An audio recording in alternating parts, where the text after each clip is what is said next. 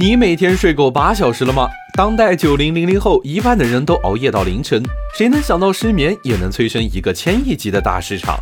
商界生意经，赚钱随身听。年轻人为了睡觉有多拼？点起香薰蜡烛，吃下褪黑素，躺到乳胶床垫，戴上蒸汽眼罩，打开助眠 App，一套动作做完，该熬的夜仍是一个不少。社科院的报告显示，每天睡够八小时就已经超过了全国百分之七十的人。年轻人里更是离谱，十个人里一半都熬夜到零点后。你睡不着的夜被各大商家盯上了。第一类是用的，大到床垫枕头，小到音响眼罩，只要和睡眠相关的，销量都不会太差。一款添加了精油的热敷蒸汽眼罩，月销八万单，一单五十元，月入四百万。第二类是吃的，小熊软糖、褪黑素这类帮助睡眠的产品也成了香饽饽。某宝上声称能改善睡眠的褪黑素片，一个月超过一万人付款。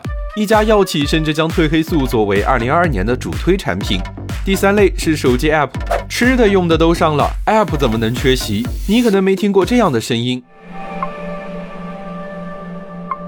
但失眠患者每天靠着这些声音入眠，城市白噪音、asthma 等等，想要什么都应有尽有。一款哄睡类 app 下载人数超过十八万，还有不少付费早睡的人。三亿人在失眠，造就了千亿级的市场。你为失眠花过钱吗？